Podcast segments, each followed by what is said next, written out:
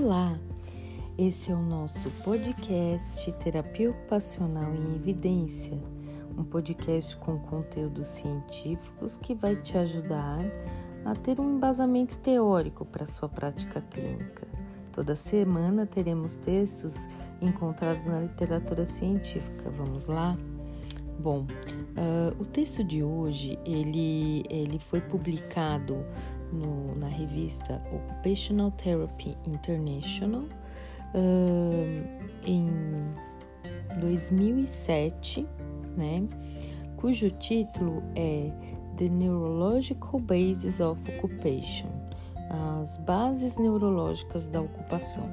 Bom, ele foi publicado pela Sharon Gutman, do Programa de Terapia Ocupacional da Columbia University, em Nova York, nos Estados Unidos, e pela Victoria Schindler, que também é de um programa de terapia ocupacional uh, no, na, em, Pono, em Pomona, nos Estados Unidos. Bom, o propósito desse artigo né, foi uh, fazer uma, uma revisão na literatura sobre as bases neurológicas das atividades humanas né, e a relação da ocupação com a saúde.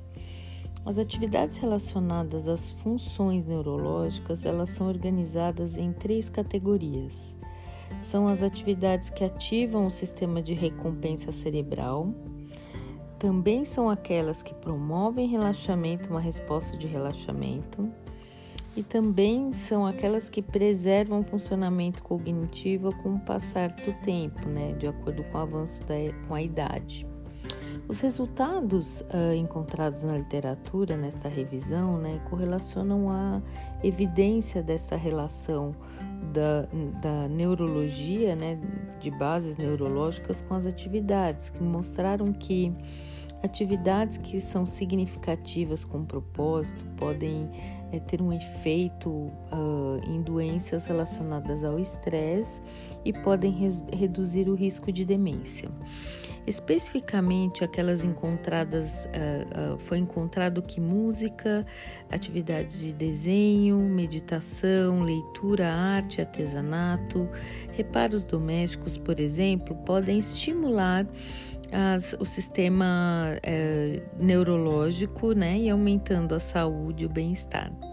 As pesquisas, os estudos uh, uh, prospectivos, né, uh, na verdade, as pesquisas e estudos são necessários para examinar os efeitos né, dos, das atividades significativas na redução do estresse e na diminuição aí da, do declínio cognitivo.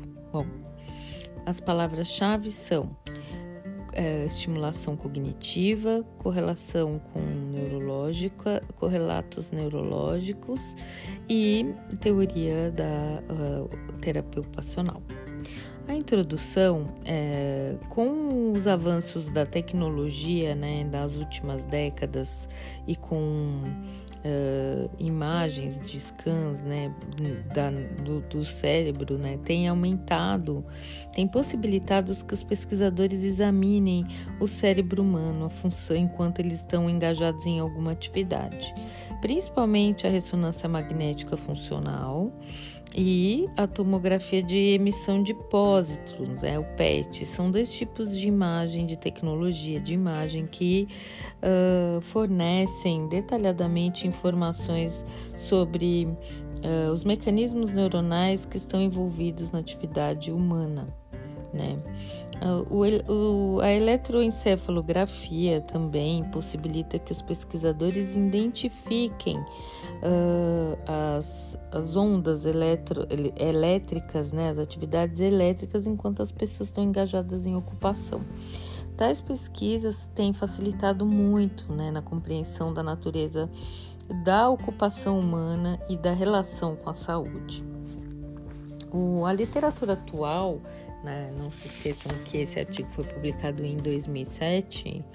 uh, portanto há mais de 10 anos, né, a literatura atual uh, sobre a base neurológica da ocupação é organizada em três categorias primárias as atividades que ativam o sistema de recompensa cerebral, as atividades que promovem o relaxamento, uma resposta de relaxamento e reduzem doenças relacionadas ao estresse, e atividades que preservam as funções cognitivas em idades avançadas. Embora Uh, tem sido uh, argumentado que os termos ocupação e atividade às vezes têm uh, significados distintos, elas são usadas é, às vezes intercambi intercambiavelmente, né?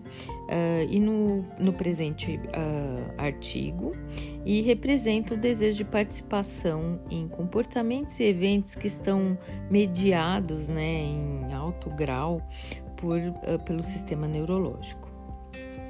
Atividades que são intrinsecamente uh, recompensantes para o cérebro.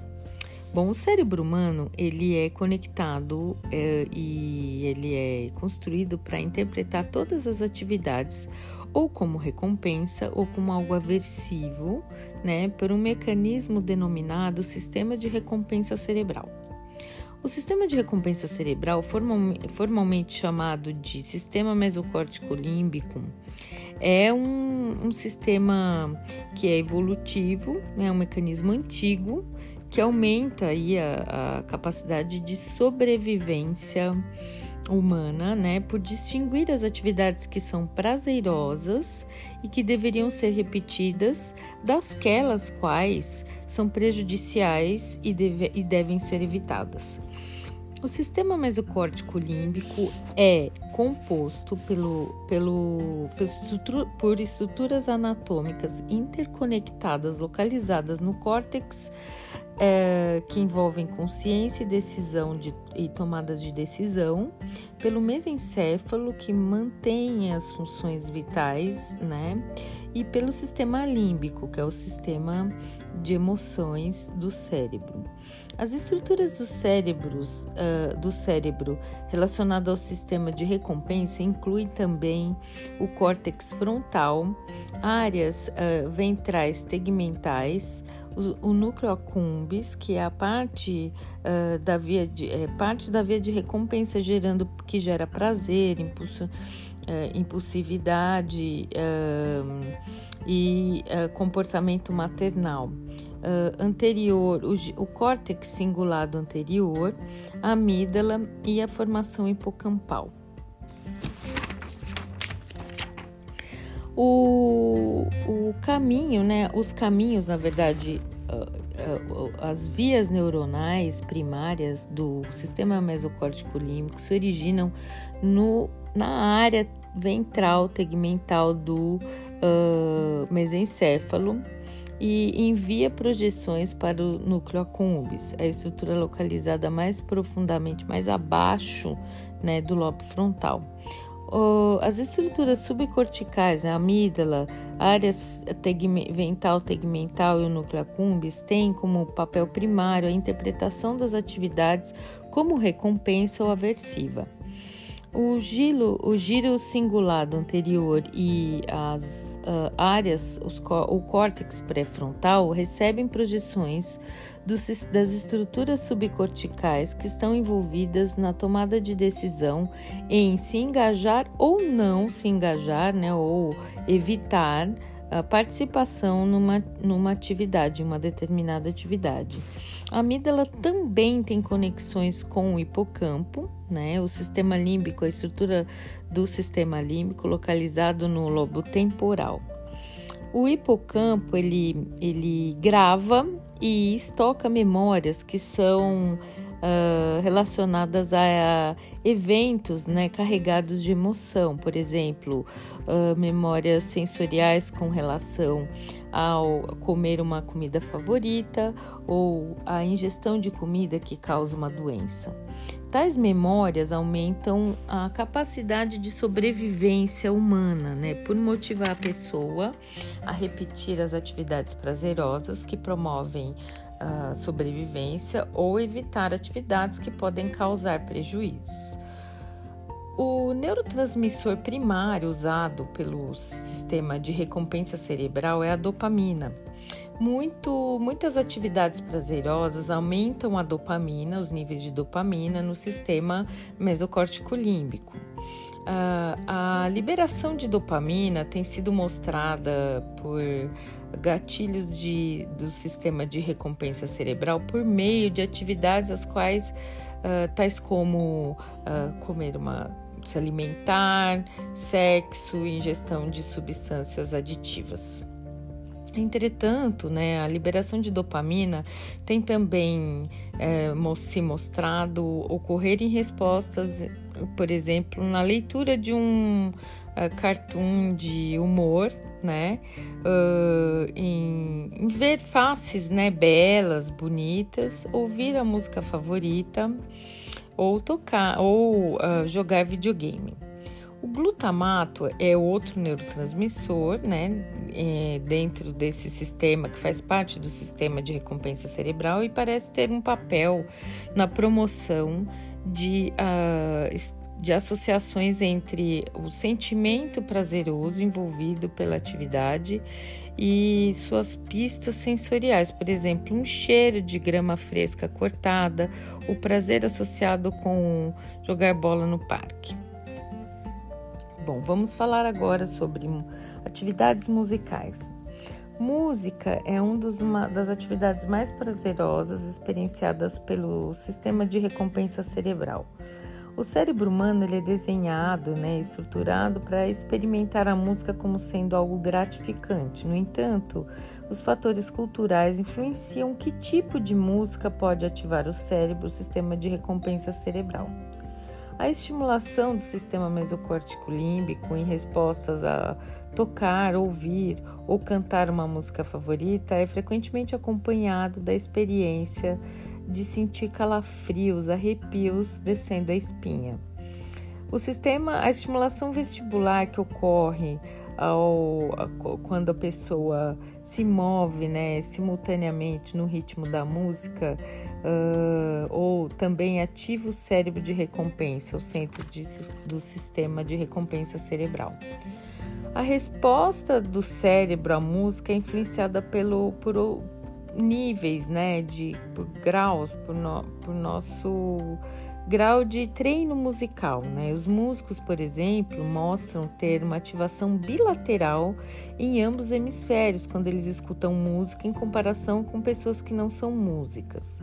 Os músicos também demonstram grande dominância do hemisfério uh, esquerdo quando se engajam em tarefas musicais ou em, em comparação com pessoas não músicas, né, que tem aí uma maior dominância do hemisfério direito. Isso sugere que os músicos, por usar ambos hemisférios, eles são aptos a analisar tanto a parte lógica quanto a parte emocional dos aspectos da música. Ah, o aspecto lógico relacionado ao uh, cérebro esquerdo, né, os aspectos da música que incluem habilidades tais como ler uma sequência de notas e analisar o ritmo do o, o tempo musical, né, é, então todos isso tudo acaba sendo relacionado ao cérebro esquerdo.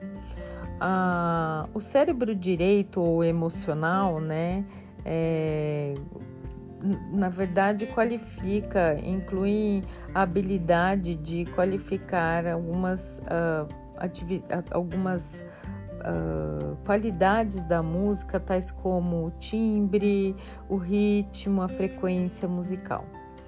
Uh, dados neuroanatômicos, né, por neuroimagem funcional, têm mostrado que a música com, com palavra, com letra, né? Ela ativa o hemisfério esquerdo cerebral, a qual é largamente responsável pela linguagem concreta, pela interpretação.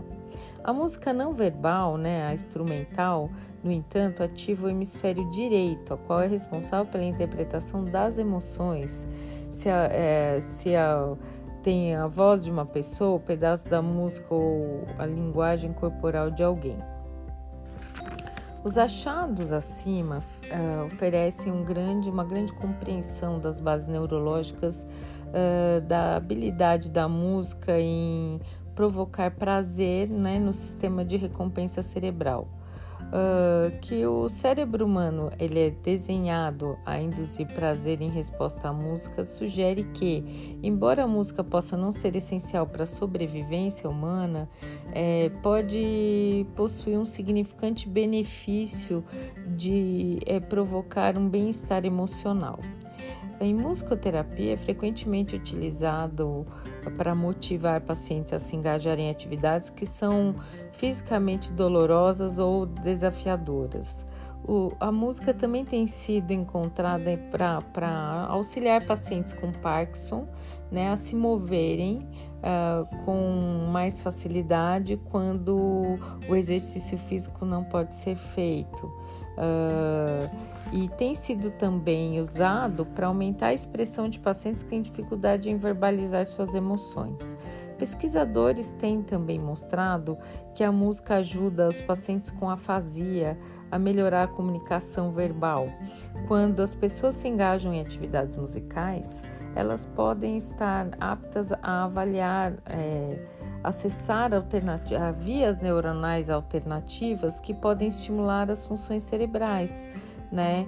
E aí ter aí é, até por conta de alguma patologia que essa pessoa tenha, e isso acaba estimulando o cérebro a, a facilitar ou a promover novas vias cerebrais, facilitando as funções, tais como uh, o movimento né, físico, né, alguma habilidade motor ou mesmo de comunicação relacionada à linguagem.